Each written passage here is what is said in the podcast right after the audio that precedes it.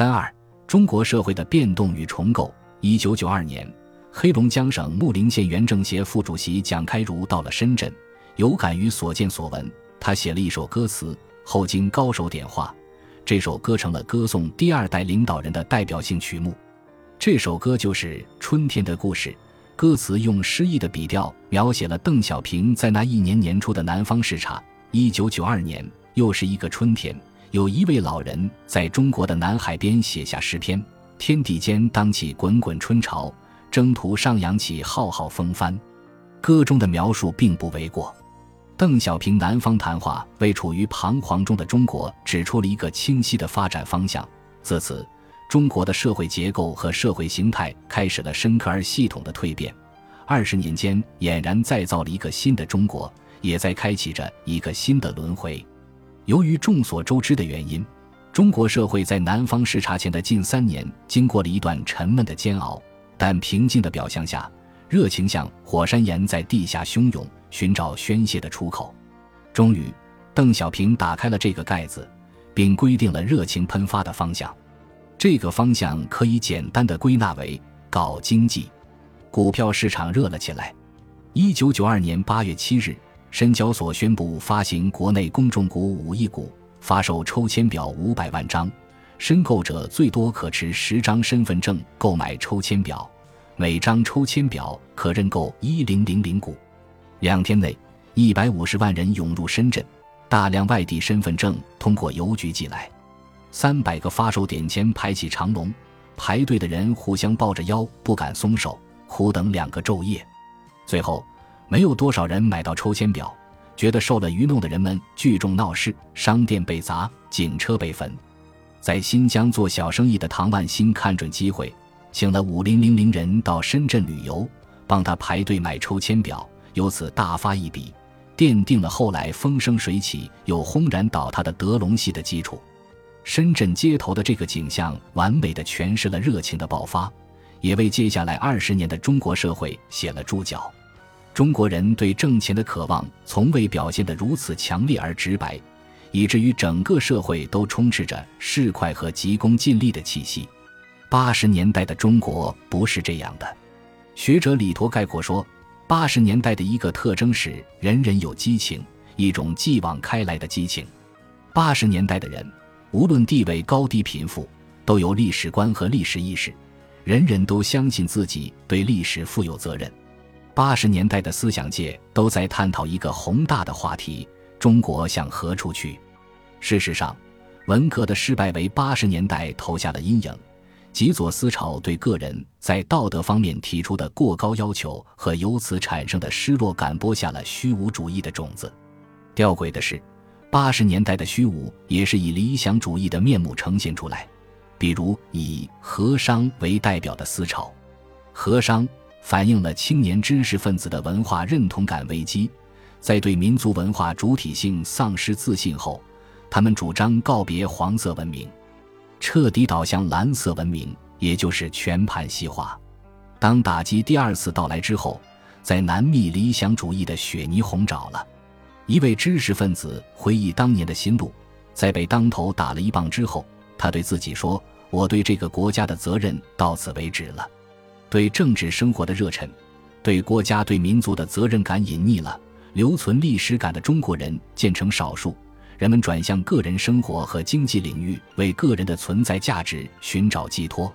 挣钱是一个政治上安全的选择，后来又变成了政治上的正确。”大邱庄庄主禹作敏展示了他的预见能力，他的顺口溜为时代画了一幅素描：低头向前看，抬头向前看，只有向前看才能向前看。在邓小平的号召下，一批体制内的官员下海经商，九十二派们开始了他们的野蛮生长，创富的热情在民间膨胀。一时间，十亿人民九亿商，还有一亿在观望。值得注意的是，知识分子群体的动向，他们中的一些人也不再安于书斋，开始将知识变现，迅速消灭了手术刀不如杀猪刀、造导弹不如卖茶叶蛋的社会现象，也终结了相关的争论。某些知识分子或下海经商，或用自己的知识为权力和资本服务，换取报酬。知识分子中的相当一部分人呈现犬儒化倾向，对课题的争夺、发表论文的焦虑、赚钱的渴望压倒了对学问本身的关注。房子、车子、装修、娱乐成了他们聚会的主题。八十年代学术会议上的会中会及组成小群体通宵讨论的场景，只能作为旧梦，在一些人的回忆中重温一下了。安贫乐道、冷板凳坐穿等知识分子的美德弱化了。如果说金钱历来是获得社会影响力和声望的来源之一，但知识分子的成功都要用金钱衡量的现象，还是第一次在中国出现。犬儒化的另一种表现体现在学术研究的取向上，知识分子很少从战略层面思考问题了，他们斩断了学术研究与关怀民族命运之间的联系，学术走向规范化、技术化、工具化，借用李泽厚的概括。这是一个学问家凸显、思想家淡出的过程，部分是自主选择，部分亦是规矩限定。改革开放要让一部分人先富起来，在允许争论的八十年代，到底哪部分人该先富是个难以有共识的问题。一旦不再就此争论，距离资源最近的权贵自然就成了先富的群体。把学术研究中立化了的学者们，事实上配合了这一进程，也分享到了利益。犬儒化是个普遍现象，但不是所有的知识分子都变成了犬儒。争论仍时有发生。从九十年代到二十一世纪初，所有制性质、反和平演变、该不该让民营企业家入党等，都是交锋的议题。但由于媒体的冷处理，这类论争只能处于地下或半地下状态。后来，关于国有资产流失和改革反思的讨论。虽然进入了大众媒体关注的视野，但由于持不同立场的双方都具备世俗化的属性，使得讨论的严肃意义部分被消解了。经济学家是话题性最强的一群知识分子，他们一方面将自己的知识与主流意识形态相结合，建立了经济学帝国主义话语体系；一方面扮演多重身份，既参与经济政策的制定。又以担任独立董事等方式与资本合作，同时还以公众利益代言人的身份影响舆论。一些经济学家不仅仅停留在与权贵和资本合作的层面，而且跻身于权贵之列。如此作为的后果是，在二十一世纪进入第二个十年的时候，经济学家的社会形象已经大不如从前。知识界或直接或间接地塑造着全社会的文化生态。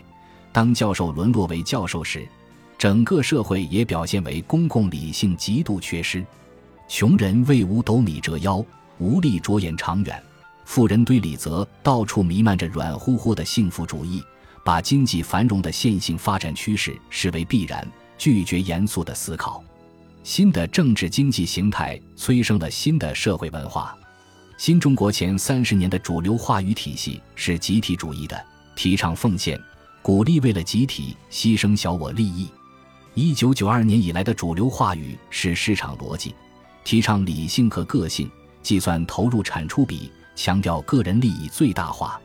在对抗和解构对个人诉求的过度压制中，市场逻辑曾起过积极的作用。但中国的某些市场化改革在行动中通过创造性的破坏 （creative destruction） 尽可能地拓展市场的领地。即在原本没有市场的地方建立市场，如教育等公共服务领域，它还不满足于将市场作为资源配置的手段，企图将市场的逻辑推广到一切范畴。同时，市场逻辑走向了另外一个极端，混同为人不为己，天诛地灭，人为财死，鸟为食亡的厚黑原则，就成了市场市侩主义了。陈丹青不无刻薄的评论：资本主义的竞争是无情的。但中国的竞争是关于卑鄙的竞争，市场市侩主义冲击着一切维持社会正常运转的传统价值资源，瓦解了信任，腐蚀了社会风气。告别崇高是八十年代文学的主题之一。王朔的痞子文学那时就已风靡，以“我是流氓，我怕谁”的姿态向崇高发起挑战。细审之，王朔们并非在否定崇高。他们反对和调侃的是更多假崇高之名的伪装。一个要求所有人都崇高的社会形态是不正常的，一个拒绝崇高的社会同样是不正常的。一个人可以不崇高，但不可以轻薄崇高。但市场市侩主义为轻薄崇高提供了合法性。二零零八年出现的范跑跑事件将此逻辑推演到极致。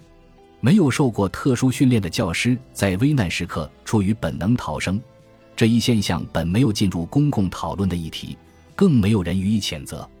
但当事人事后却将其阐发为人为自己即是最大的道德，这是对灾难中舍生取义者的大不敬，是对底线伦理的挑战，不应为任何正常的社会所容忍。一边是救灾中汹涌的志愿精神，一边是许多人对范跑跑的支持，而且两边重合度并不低，这乃是道德失序的标志。经济学家们为市场市侩主义的发育做出了巨大的贡献。若干年里，他们只谈论亚当·斯密的《国富论》，谈论他所谓的“看不见的手”和“只要人人自私自利即可达到社会利益最大化的逻辑”，却忽略了斯密早年的道德情操论。他们中的某些人公然称经济学不讲道德，并以此为掩护，声称要骗出一套新体制，还提出了土坛论、冰棍论等论调。这些论调不但在挑战老百姓伦常底线。也实实在在地伤害了老百姓的利益，更致命的伤害在于市场市侩主义对国家 （state） 的入侵。二零零六年发生在南京的彭宇案一审判决的依据就是：人不可能也不应该有利他的行为。在没有证据认定被告彭宇撞到原告老太太的情况下，一审判决书根据社会情理认定，如果彭宇不是肇事者。那么他应该去指证肇事者，而不是对老太太好心相扶，更不应该将老太太送到医院。判决书隐含的逻辑是，扶起老人一定是因为做贼心虚。该案虽后经调解，在二审和解，但一审判决造成的恶劣影响却是持久的。见到老人摔倒，是否该扶起，竟然成为一个持久热议的社会话题。后来出现的小月月事件，只是情节的合理发展而已。新的社会形态造就了新人。毛泽东时代的经济伦理是积累，全国人民经过近三十年的辛勤劳动，建立起了一套完备的工业体系。邓小平南方谈话之后，随着中国加入世界经济体系，大规模的产能释放出来，中国告别了匮乏时代。在保持经济高速增长的诉求下，官方意识形态开始鼓励消费。在力促外向型经济的同时启动内需，中国从重积累、以节俭和储蓄为美德的时代过渡到了鼓励消费的时代。消费主义的浪潮来袭，中国人也多了一重新的身份——消费者。九十年代的宣传火了一中一美两个老太太，这个流传甚广的寓言说的是两个老太太在天堂相遇，聊起生前经历。中国老太太说。我攒了半辈子钱，终于买了一个大房子，可惜没住多久就来这了。美国老太太说：“我住了半辈子大房子，在临死前终于还清了贷款。”故事的寓意是，中国式的消费观念老土了，同样是购买行为，超前消费的方式更理性。消费主义有两重基本含义：第一种，消费主义是一种不断刺激需求。持续制造购买欲望的经济秩序和社会秩序，在这种秩序中，消费的目的不是满足基本需求，而是消费商品的符号意义。消费主义秩序的形成离不开国家的扶植。一九九三年，国家开始实施金卡工程，促成了信用卡服务的大规模普及，方便更多人用透支的方式消费明天的预期。一九九四年，出台了《消费者权益保护法》。一九九九年恢复征收利息税，督促老百姓把钱从银行里取出来花掉。买房子可以按揭了，买车也可以按揭了。一九九三年，《精品购物指南》在北京创刊，是消费主义文化发展的标志性事件。其后，此类报刊如雨后春笋，在各个书报摊上占据最大的比重。此类大众传媒通过鼓吹炫耀性消费，营造了这样的幻想：人存在的价值通过你消费的东西来体现。人的社会认同感不再来自内心的美和力量，而是来自住什么地段的房子、开哪个国家的汽车、穿什么牌子的衣服。于是，富人居住的地方不叫高档社区了，而要称为高尚社区。一条使用了谐音的服装广告语，精准地抓住了时代的脉搏。穿什么，森马是什么？消费主义的另一面就是拜金主义。宁在宝马车里哭，不在自行车上笑，就是拜金主义者的宣言。二零一一年出现在上海的援交中学生，则是这种文化的受害者。消费主义的另一重含义是消费者权益保护运动，通过反虚假宣传。提高产品质量等来保护消费者的权益，这个意义上的消费主义暗合对个人权利的诉求，在政治领域受到抑制的权利意识借消费者的身份得到部分体现。典型的例子是业主组织的维权实践和自我管理尝试。一九九五年出道的刁民王海是消费者运动的先驱。九十年代初开播的中央电视台的三百一十五晚会是这股力量的舆论阵地。上述这一切都不能平白无故的发生，经济的发展、消费的旺盛、文化的变迁，都要以生产为基础，以劳动为基础。我们不能忽视成就了这一切的人们，他们就是数亿进城打工的农民。一九九零年代以来的农民工进城浪潮，是世界史上最大规模的人口流动，是他们以血和汗的代价支撑了中国的发展和世界工厂地位。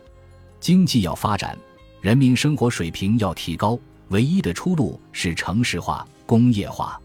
一九八零年代，乡镇企业独领风骚，吸纳了大量农村剩余劳动力，被邓小平称为中国农民的伟大发明。但乡镇企业不是八十年代才出现的，乡镇企业起源于大跃进，文革后期得到了更大的发展。毛泽东时代结束时。全国化肥产量的一半是由乡镇企业贡献的，大规模人口流动也在那个时代就出现过了。数千万农民在大跃进中迁入城市工作，又在一九六二年的经济整顿中被遣回农村。目前我们看到的工业化进程是与此前那个不同的。九十年代，国家政策向三资企业大力倾斜，乡镇企业逐步失去竞争力，被淘汰出局。苏南模式成为历史，这是经济发展模式的选择。乡镇企业代表着独立自主的方向，选择三资企业则表示中国决意加入世界经济体系。原本可以通过离土不离乡的方式参与工业化的农民，不得不孔雀东南飞，到沿海城市打工。于是出现了农民工这个中国才有的群体。从经济学理论上讲，作为事实上的产业工人。农民工的工资水平应足以支持其劳动力再生产的需要，即能够覆盖其在工作所在地定居所需的生活成本和抚养下一代的开销。可是，农民工工资远低于这个标准，他们的劳动力在生产很大部分继续由农村承担。在经济发生波动的时候，他们随时可能被工厂解雇，回到土地上。这相当于由农村承担了工业资本所应支付的一部分劳动成本，这部分钱转化为超额利润，被吸纳进全球资本体系。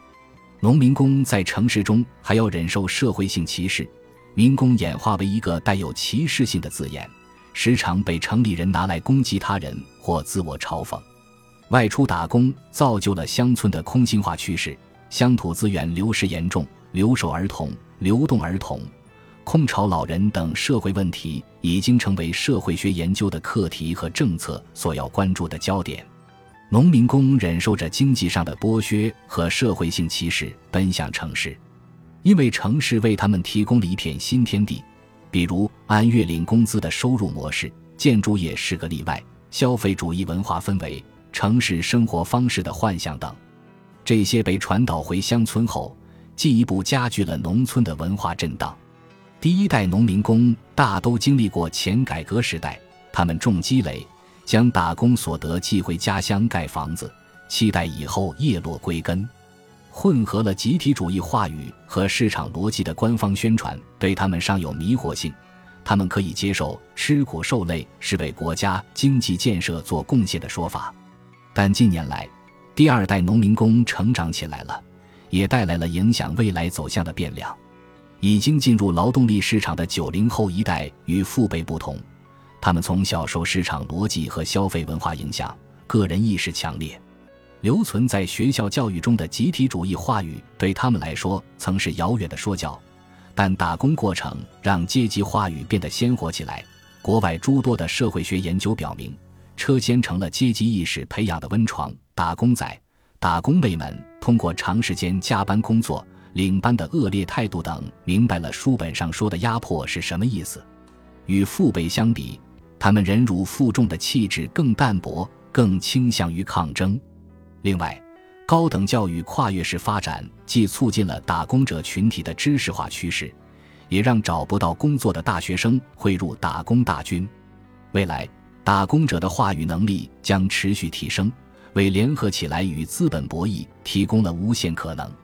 新一代打工者与乡土的亲缘关系远不如父辈亲近，土地是他们回不去的故乡，他们的未来将一直跟城市相连。他们和父辈是城市的建设者，但城市尚未真正接纳他们。未来是否有这个可能，要看发展战略是否重新定位。他们是一股强大的力量，是书是赌，将影响中国社会洪流的走向。二零一二年，本集播放完毕，感谢您的收听，喜欢请订阅加关注，主页有更多精彩内容。